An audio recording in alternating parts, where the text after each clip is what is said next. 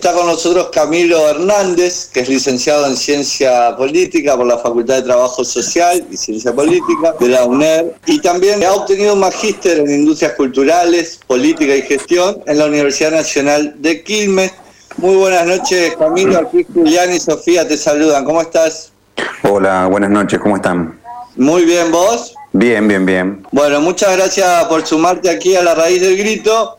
La semana pasada, el jueves 9, Sofía Uranga, que es mi compañera aquí en La Raíz, llegó tarde al programa porque estaba en la presentación del libro del que vamos a hablar ahora. No es esto un reproche, sino es la introducción para hablar sobre pensar el neoliberalismo en la Argentina contemporánea, que así se titula el libro, que queremos destacar que es una producción local, que es producto de una serie de, conferencias y para conversar sobre el libro y sobre el tema del libro queremos arrancar preguntándote qué te parece a vos lo más interesante a destacar de esta experiencia en términos de producción colectiva. Sí, una de las cosas que estuvo bueno comenzar a hacer es que casi todos los trabajos y ensayos o charlas que se dieron en realidad están bien enmarcados, bien contextualizados en una época muy particular. Es una especie de resistencia universitaria que en busca de canalizar la ofuscación del momento, eh, el ataque ¿viste? constante en contra de la educación y surgió esto con respecto a, bueno, hagámoslo público, charlémoslo entre todos, veamos si podemos escribir, expresemos ¿no? de la forma en que, en que nos gusta hacerlo. Y se dieron un, conjunto de conferencias este, entre Nahuel Baridón y la Cátedra Abierta Nicolás Casullo, la Cátedra de Teoría Política 2 de la Universidad Nacional de Entre Ríos, de la Facultad de Trabajo Social. Empezamos a contactar gente, muchos docentes de ahí de la universidad, excelentes docentes, este, muchos de ellos son de Rosario, este, Beatriz de Ávilo, Silvina Gibbons, el mismo Alejandro Moreira, este, Matías Aidel, que dan ambas universidades. Y también se logró contactar con Tatián, que es un experto eh, en, en, trabajo con Espinosa. Y bueno, y una producción mía que hicimos ahí en el marco de un programa, un proyecto de investigación que teníamos con respecto al kirchnerismo y que es un tema que yo venía más o menos trabajando eh, muy dialógicamente con mis compañeros y conversándolo. Este, el resultado de edición, como para transformarlos en, libro, eh, fue el trabajo más que nada de Alejandro Moreira y de Nahuel. La idea es que en este pequeño volumen efectivamente haya un compendio que cualquiera que no, tenga, que no maneje el lenguaje estrictamente académico pueda tomar este ejemplar y pueda hacerse de una noción general de lo que significa el neoliberalismo. Sobre todo porque efectivamente está este, un tanto banalizado, digo banalizado, lo que pasa es que eh, una de las herramientas de la época es simplificar el contenido conceptual de, de, estos, de estos vocablos y lo que tratamos nosotros de hacer ahí es, bueno, darle un poquito de densidad y profundidad y es por eso que se ven muchas aristas en este pequeño ejemplar. Entonces vamos a encontrar por un lado el trabajo de Beatriz Dávilo que nos da un pantallazo genealógico de del neoliberalismo, cómo empieza a surgir, a partir de qué momento, el famoso simposio Walter Lippmann y después el nacimiento de la escuela austríaca y, y las diferencias, en realidad la heterogeneidad que guardaba aquel, aquel conjunto de, políticas que antes se denominaban exclusivamente neoliberales y que daban lugar a, muchísimos personajes, entre ellos el mismo Keynes. Sí, hoy cualquiera de los que se autodenominan eh, liberales o neoliberales, escuchar de Keynes es escuchar del diablo mismo. Y nosotros no tenemos que olvidar que él pertenecía en, realidad a esa, esa escuela y que el mismo Liebman y muchas escuelas, la escuela alemana, la escuela francesa, no eran que no, se transformaron en, la ortodoxia más amplia que después fue la escuela de la escuela austríaca de von Mises y von Hayek que terminó este, sembrando las semillas del nacimiento de, la escuela de Chicago, Friedman y lo que nosotros conocemos más recientemente. Así que con, ese mismo texto y el de Saidel, nosotros nos damos un pantallazo histórico de cómo surgió, cómo fueron sus avances y cómo se fue afirmando la versión que nosotros conocemos eh, en la actualidad. Y después hay unos ensayos excelentes, en el caso de, Tatiana, en el caso de Moreira, que nos sitúan, en el caso de Gibbons trabaja la relación del neoliberalismo con la, comparación entre el menemismo, que es una de las formas en la Argentina. Eso no sé si quedó muy claro, pero yo apenas lo menciono en el trabajo, pero eh, cada vez que se trabaja la historia argentina, por ejemplo, a la hora de periodizar, nosotros eh, sabemos que a partir de la dictadura del año 76 empezamos con un modelo de acumulación neoliberal, donde efectivamente se empiezan a notar las, las, las líneas básicas de lo que después fue el consenso de Washington ya en los 90 pero el modelo como tal nosotros ya lo podemos enmarcar tranquilamente a partir del 76. Y empezamos a ver un montón de prácticas que van a, van a se, van a tener, van a estar continuamente presentes y que nosotros no podemos dejar de destacar. Este, ese, trabajo eh, de remarcar las continuidades entre la dictadura, entre el menemismo, entre de la Rúa, incluso el mismo eh, kirchnerismo, para que después reaparezcan con muchísima furia con el macrismo, es algo que intentamos dar a, conocer en, esos textos. Alejandro Moreira particularmente trabaja, eh, o sea, considera que el macrismo no es otra cosa que una la, restitución de, del viejo gorilismo, o sea, es, un, es una, una, reacción, una, una reacción conservadora que viene a arrasar con todo. Y el mío es un ensayo un poquito más volado que trata de pensar el presente, pero eso no sé si lo vamos a tratar acá particularmente o, hablaremos de otras cosas. No, sí, sí, nos interesa de sobremanera, Camilo, que nos puedas hacer un intento de síntesis de lo planteado por tu parte en este libro que se titula Pensar el neoliberalismo en la Argentina contemporánea, cuestión que nos atraviesa profundamente Así que sí, tenemos unos minutos, unos minutitos para la síntesis de tu, de tu aporte.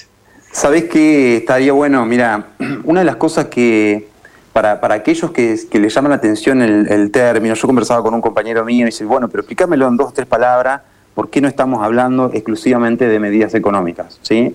¿Por qué el neoliberalismo no es la escuela de Chicago? ¿Por qué el neoliberalismo no es solo el consenso de Washington o solo ese paquete de medidas impuestas este, con los golpes de el golpe de Estado de Pinochet, con Margaret Thatcher, con el gobierno de Reagan y después eh, medidas económicas que se hicieron este, receta de todas las economías del mundo.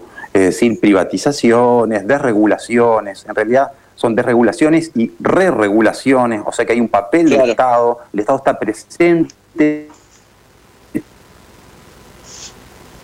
Para regular, regular en favor exclusivamente del mercado. ¿sí? Pero entonces cuando me dicen, che, pero todo eso no es parte exclusivamente de la economía, no vamos a hablar exclusivamente de economía.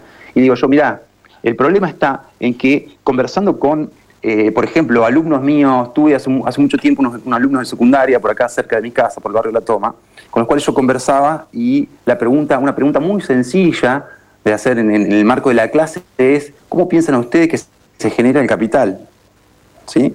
¿Cómo se genera el capital en un país? ¿Cómo, ¿Cómo, se, ¿Cómo se produce el dinero?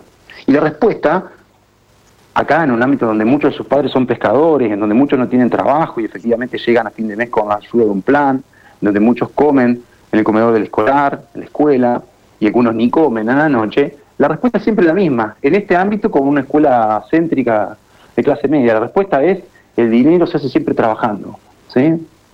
Entonces yo le pregunto en particular a uno, escúchame, vos no me acabas de contar que trabajas en una panadería, no entras a las cuatro y media de la panadería, entras a las cuatro y media de la panadería, salís a las once, a las once llegás y picoteas algo y a la una estás en clase conmigo. Vos sos un trabajador, ¿y cuántos años tenés? Y yo tengo 20, y dice, ¿de cuándo trabajás? Y de los 15 que estoy recolectando cosas y buscando. Sé que ese muchacho ha trabajado toda su vida y sin embargo no va a encontrar en el fruto de su trabajo, en ese esfuerzo constante, la, la,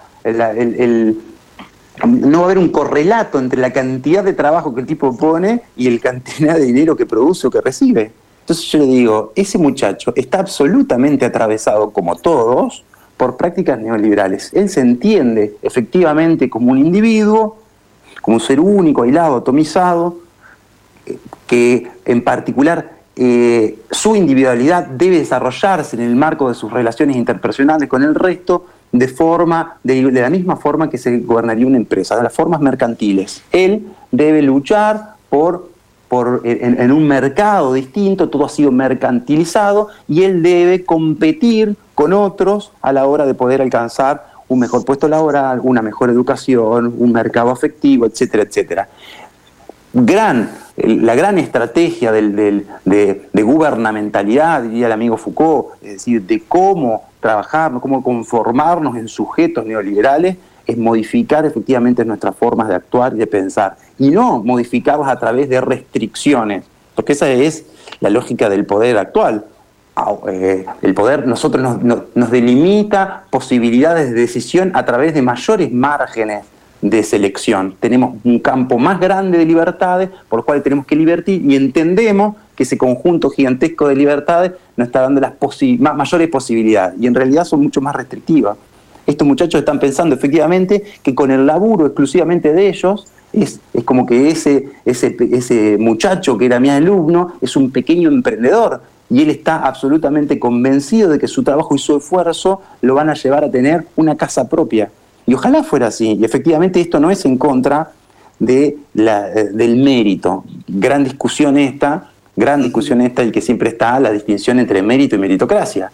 Han sabido jugar y, poner en tela de juicio este gran concepto del mérito y transformarlo en meritocracia, que es una barrabasada académica cuando se contemplan este, las líneas de partida de cada uno de los individuos. El liberalismo original te diría que para que exista una, una, una competencia absolutamente igual, por ejemplo, no debería existir la herencia. Entonces cada uno de los que ha producido riqueza y se la tiene que heredar a sus hijos debería donarla o mandarla por algún lugar y que cada uno largue de la misma partida, diría Jaureche, y que la carrera sea justa, ¿sí? Emparejemos y larguemos. Eso efectivamente no sucede. Entonces hemos sido efectivamente este, eh, subjetivados como seres empresariales, como autónomos, con la idea de que yo debo tirar eh, agua para mi molino, de que únicamente en la lucha individual, de que si yo me salgo estoy bien, y efectivamente eso ha sido un éxito. Desde la dictadura en adelante ha sido un éxito porque ha sido muy difícil de desarticular incluso con un paradigma como el kirchnerismo mismo, que intentó este, combatir alguna de esas políticas neoliberales, esto no lo vio, no lo vio venir. No lo vio venir porque siguió subjetivando de la misma forma, incentivando que cada uno podía salirse y no hemos encontrado algún proyecto que efectivamente nos, nos, nos transforme. O sea, pelear en contra de esta forma de subjetivación es volverse un extraterrestre, ¿eh? lisa y llanamente, porque es pelearse contra prácticas que se han transformado en absolutamente sociables. Entonces decimos, che, esta es la naturalidad de esta época, debemos consumir de determinada forma, debemos relacionarnos de determinada forma, y, y el que vaya en contramano de eso se, transforma efectivamente en un marciano. Es complicado. Sí, ahí, eh, en tu opinión, ¿no? Mm, ¿Qué significa la posibilidad de buscar formas no mercantiles de vincularse, de relacionarse? ¿Hay posibilidades, digamos, de poder construir algún lazo político en, formas que no tengan por lo menos eh, prioritariamente lo mercantil como eje? Pero que existen, existen. Y que hay posibilidades, posibilidades por supuesto que existen. Si no, no existiría futuro. O sea, lo que hay siempre es potencia. Esa es la famosa, la potencia de lo político efectivamente eso, eso, se da. Este, lo que pasa es que es. Eh, yo, yo, mi panorama es un tanto ¿viste, pesimista, pero esto no quiere decir que no eh, en, en, organizaciones sociales, en la misma escuela, en la misma escuela esto se nota, esto, esto es un trabajo que hay que, que, se puede hacer desde abajo, en, en, los, en muchos clubes, efectivamente son, son lugares en donde esto se puede tejer. Este, incluso creo que se podría este, de esto no, de esto estoy tirando así al aire, pero es muy probable que, se, que, pueda haber una especie de bajada. Yo creo que la, la, la, potencia política, estoy en una duda, viste que hay, una, hay toda una corriente que dice que la política tendría que ser un tanto jacobina y estatalista, es decir, que vengan políticas este, diseñadas por determinados proyectos, dirigentes y demás, que eh, busquen organizar, reorganizar el espacio social y político, las líneas económicas, y hay otra, un, tanto más autonomista, digamos, que dice, bueno, no, la política está en las bases, la política se genera con el conflicto, con, con, efectivamente con la, conjunción de la, política está en la calle, en, las manifestaciones, en los repliegues, en las quejas, y ahí vamos a ver en las asambleas, en lo público. Sí, yo creo que está ahí, pero también está en el otro lado. Entonces, yo no dudo, y sobre todo en una provincia como la nuestra, que se pueden este, trabajar con, este, con cooperativismo, con mutualismo, con, la, con inversión en, en, bueno, mi compañero trabaja ya en los hornos y trabaja efectivamente en una escuela en una biblioteca popular, con, con, con que buscan economías de, de, otra naturaleza y que se pueden trabajar efectivamente esos vínculos. No, yo no los descarto para nada y creo que Entre Ríos, dado las condiciones, este, en realidad somos relativamente pocos en Entre Ríos, eso se puede trabajar y se puede trabajar muy bien. Y después luego el desafío ¿no? de cómo se conjuga eso con lo que García Linera plantea como un tiempo vertical o leninista, dice, con ese otro tiempo horizontal y asambleario, ¿no? Esa conjugación, porque hay una distancia abismal hoy eh, cuando uno recorre y conversa con esas experiencias de lo que vos decías como en la línea más autonomista y en la otra la más jacobina, ¿no? Hay una diferencia notoria en, en, en nuestra coyuntura, ¿no? Sí, sí, sí, sí. Este, yo no estoy muy al tanto de cómo se dan las eh, a, nivel gubernamental en Entre Ríos, cómo manejan esos estos asuntos, pero efectivamente creo que no está siendo demasiado escuchada esa, esa línea horizontal que vos mencionás. García Linera le pega mucho en el clavo cuando lo que, lo que se pregunta es, che, lo mismo le pasó a en Bolivia, después de 14 años de gestión, dice, nosotros efectivamente hemos mejorado notablemente la calidad de vida de la mayoría de los bolivianos, creando una clase media que antes no existía, sacando de la pobreza a millones de personas, gestionando un montón de, procesos que evidentemente que, tienen una, una, pero muy marcada, un cambio ascendente social, y sin embargo, y sin embargo, después de 14 años, reciben un golpe de Estado del cual es apoyado por muchísimas personas. Entonces dice, efectivamente, no hemos sabido capitalizar, mirá el término justo, capitalizar, o sea, transformar en capital, en este caso, este, en potencia, sería más lindo para que no quede tan horrible, no hemos sabido transformar en potencia efectivamente todo lo que hemos hecho. Con el kirchnerismo pasó algo parecido. ¿sí? Hubo mucho, mucha organización por algunos costados y sin embargo las, hay muchísimas bases que no están convencidas de lo que efectivamente hay que hacer y eso es en parte porque han sido, eh, la, lógica micro, la micropolítica neoliberal no ha sido este, desplegada. Calcula que miles de personas en situación eh, de pobreza o indigencia reciben tarjetas, este, han sido bancarizados, ¿sí? esa bancarización implica un proceso de financiarización, implica un manejo muy, este, este, muy peculiar y acá te diría hasta, hasta capilar del uso de las deudas, ¿sí? cómo van transformándonos en pequeños eh, personajes endeudados, las, las financieras, o sea, que efectivamente acá hay una lógica que no se ha podido destruir porque, a mi entender, falta entrar por otros costados. No sé, no, yo no sabría cuáles serían los otros costados, viste, mi lucha es, es, a, capa y espada en la escuela. Después yo no sé cómo, y, a pura literatura, hace un rato te escuchaba, y ese relato, la palabra misma sinestesia y nuestro vocabulario mismo es tan rico que, esa es la primera forma de, ser disruptivo. Primero el combate está en el lenguaje. Nosotros no estamos, no estamos peleando con estos dispositivos, no estamos peleando con la hoy hace, hace, dos segundos los escuchaba con lo que se llama la economía de la atención, cómo somos capturados por la pantalla, cómo nos pasamos miles de horas mirando pelotudeces una tras otra, y sin embargo nos falta el contacto de juntarnos a escuchar palabras como, como esta. Entonces, en la misma explicación de la sinestesia o en la misma explicación del contacto, encontraríamos este, lugares en donde podrían hacerlo político, pero para eso falta contacto. Bueno, vamos por eso. Yo estoy acá en Gualeguaychú y los esperamos por estos lados para presentar el libro. ¿eh? En búsqueda del contacto, poner en movimiento también. Eh, Gualeguaychú este- voy a estar la semana que viene, el jueves, en, dando clases de historia.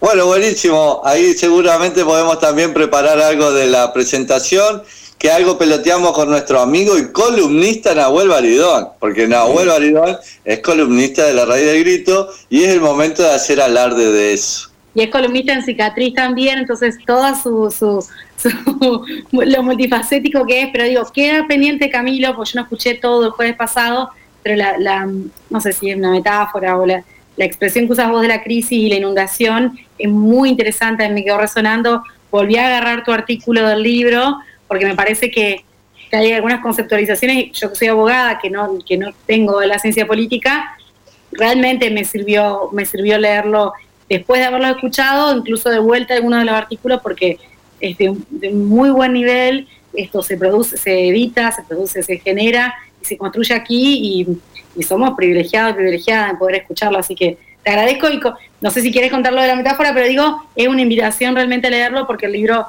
es muy bueno. Nahuel insistió todo este tiempo con eso y, valió la pena, ¿verdad? Sí, yo no tengo problema.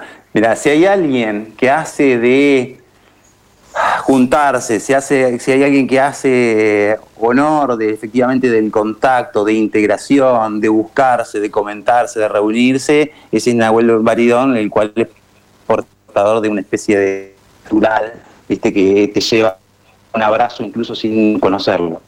Eh, Totalmente. sí, Nahuel un gran promotor, un gran promotor de, de todas estas charlas y discusiones. Sí, este, volviendo entonces, si querés, sí, ni hablar, planteo eso.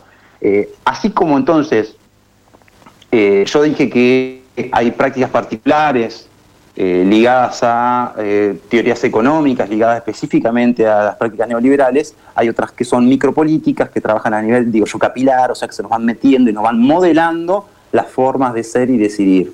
Ahora, si entendemos que la Argentina sufrió este proceso a partir del año 76 y al igual que en, Chile, esto hay un, hay un libro, un libro fantástico, se llama La Doctrina del Shock, un libro de Naomi Klein, una canadiense, y dice efectivamente, para aplicar cualquier tipo de políticas de corte neoliberal, las sociedades este, que han discutido y que han peleado durante muchísimos años, decenas, centenas de años peleando por derechos, esos derechos van a ser atravesados y destruidos completamente por una dictadura, eh, por, un, por políticas de esta característica, es eh, imperioso que sea a través de la fuerza. Y eso es lo que nos pasó a nosotros y eso es lo que pasó en casi todas las dictaduras. Las dictaduras tuvieron un, objetivo absolutamente disciplinador y bajo esa disciplina atroz de la muerte, de la desaparición, de la tortura y demás, este, vinieron de coladas las prácticas neoliberales, tanto económicas como la forma de subjetivarnos. Si eso hubiese sido solo una crisis, con el, con el fin de la dictadura, con la llegada de la democracia, con la llegada de Alfonsín y con los posteriores años democráticos, nosotros hubiésemos podido volver a las prácticas anteriores. Sin embargo, acá es donde utilizo, esto es de eh, Ignacio Leukovic, que comenté en la charla y que recomiendo leer porque es fantástico, porque es un, es, un disparador eh, fenomenal de un millón de preguntas eh, ese texto se llama Pensar sin Estado, es también es, una compilación de conferencias de Lowkowitz. Dice, este, ante toda crisis, en el momento que esa crisis pasa, nosotros nos siguen, seguimos manteniendo un conjunto de herramientas que nos ayudan a volver a lo que era antes, a volver a repensar, a actuar, a comprender los fenómenos que están pasando. En el caso de la catástrofe, como denomina esto, esa crisis llega para quedarse. Entonces ahí utiliza él la imagen de la inundación. El neoliberalismo no ha sido un vendaval que destruyó los edificios y después se pueden volver a reconstruir, sino que es una inundación. Y al ser una inundación, los cimientos quedan colapsados, todas las formas, todos los puntos de amarre, de concreción, de pensamiento han quedado colapsados e inundados y ahora el espacio es otro tenemos un contexto completamente distinto que nos obliga a pensar distinto. Ya ni siquiera las herramientas posteriores nos sirven para pensar este nuevo que es un ecosistema distinto. Pasamos del ecosistema absolutamente sólido, un conjunto de instituciones que tenían lenguajes particulares, que en donde el Estado es un, es un organizador, es un meta organizador del, del resto del conjunto, donde el lenguaje es casi lineal entre cada una de ellas, para vivir un mundo absolutamente fluido, y en donde la certeza del lenguaje institucional ha sido desmadrado por el lenguaje económico. Nuestros puntos de unión ya no están dados por esa fuerza del Estado, sino que son meros contactos episódicos, contingentes, ¿viste? Por ahí me tocó uno, por el otro, por ahí con el otro. A, las agrupaciones dentro del mundo fluido, de la llama este, depósito o galpón, ¿sí? Estamos todos metidos adentro, estamos todos metidos dentro de la escuela y ya no somos un grupo, puse un galpón porque los que estamos adentro no compartimos nada, estamos ahí de forma este, eh, pasajera, espontánea, esporádica. Es muy complicado. Entonces, la premisa de la inundación es todo lo que habíamos pensado antes de cómo hacer política, de cómo pensar una institución, de cómo pensar la educación, la seguridad, de cómo pensar la salud, etcétera, etcétera, ahora está atravesado, estamos impregnados de ese neoliberalismo y todas las bases están sumergidas ahí. ¿Qué tenemos que hacer? Volver a pensar el Estado cuando decimos, che, apliquemos políticas keynesianas. ¿Qué vamos a hacer? ¿Medidas anticíclicas típicas de los años 30 y 40? ¿Qué pensamos en el pleno empleo? Sí, es imposible el pleno empleo condiciones, en condiciones actuales el pleno empleo es imposible. Entonces no se puede buscar políticas de pleno empleo porque la gente efectivamente está sobrando, porque el sistema productivo del mundo efectivamente está sobrando. Por eso se discute en Europa lo del salario universal, porque sabemos que hay gente que no va a entrar en el mercado laboral. Sabemos que hay gente. Entonces, pensar en políticas antiguas para este medio, un medio inundado, un medio fluido, es complicado. Tenemos que aprender a pensar en la fluidez. Y a lo sumo, mi hipótesis es transformar ese fluido transformar esa fluidez en algo sólido. Podemos construir sobre la arena y no lo sé, tendremos que humedezarla, tendremos que buscar la forma de reafirmarnos. ¿En dónde reafirmarnos? Tendremos que construir relatos, tendremos que buscar las antiguas luchas, tenemos que recordarlas, tendremos que empuñar nuevas armas. Esas nuevas armas están en parte en el feminismo, esas nuevas armas están acá no tenemos campesinado, pero el campesinado eh, mexicano sigue levantando sus armas, sigue transformando la fluidez del ALCA y del vecino imperial del norte en un punto único como es el de Chiapas. Los, nuestros vecinos en Chile se hartaron después de tantos años y efectivamente en, toda esa fluidez construyeron un punto sólido de decir, che, acá pisamos y vamos a construir una nueva constitución. Complicado, pero efectivamente es a partir de esos caminos en donde en el marco de la fluidez tenemos que buscar algún punto donde, algún mojón en donde arrancar. Nosotros, vamos a terminar, pero digo, me vas a acordar a, cuando nosotros recordamos mucho la frase de Néstor que decía, dame un punto de apoyo y haremos patria, una cosa así, que, de algún, que, que, fue un poco de la construcción de la, de la verdad de la justicia o ese proceso de justicia eh, o defiende la impunidad y hay un poquito ahí de buscar una base sólida sobre la que arrancar. Yo no sé si Efectivamente, eh, yo no, no, recordaba la frase, pero yo trabajé en muchos. Probablemente yo estoy modificando a la frase, pero bueno, pero por ahí. No, bueno, no hay problema, pero efectivamente es eso. Entonces, sí, eso. Lo que pasa es que en, lenguaje, en lenguaje coloquial y en lenguaje político eh, liberal representativo se llama busquemos consensos con el resto. Bueno, pero que hay, hay consensos y consensos. El consenso absoluto la búsqueda esa de consenso constante y es parte de la premisa liberal y neoliberal. Ahí está olvidando que el conflicto existe. Y el conflicto existe. Y parte de ese conflicto algunas veces hay que agudizarlo, habría que buscar efectivamente que, que las contradicciones se hagan notorias y descubrir. Lo que pasa es que acá la contradicción no es trosca y decir, che, las contradicciones de este mundo están efectivamente allá en el capital. Porque un problema es eh, el dueño de Singenta, de Bungibor y los exportadores. Pero otro problema es mi vecino, que, anda con las alpargatas rotas y cree que es parte del, conjunto de emprendedores de la City porteña. El problema está ahí. Efectivamente han sido subjetivados. Nosotros podemos saber que el enemigo está allá, pero yo tengo que convencerlo a este que espinocianamente pelea por su esclavitud como que si fuese su libertad. Ahí está el problema. ¿Cómo ese vago se siente identificado con un exportador de 8 mil millones de dólares cuando el vago no llega a fin de mes? Empecemos por ahí. Totalmente. Camilo, te agradecemos profundamente. Nosotros nos quedamos atalonados acá en la raíz del grito. Nos resultó muy interesante la posibilidad de conversar con, contigo, eh, contar con Nahuel aquí en la raíz. Para nosotros también es un placer. Te hacemos llegar un fuerte abrazo y esperamos seguir en contacto y entonces eh, venirse para Gualeguaychó a presentar el libro. Dale, cuando quieran. Un gusto con todos y todas y todes.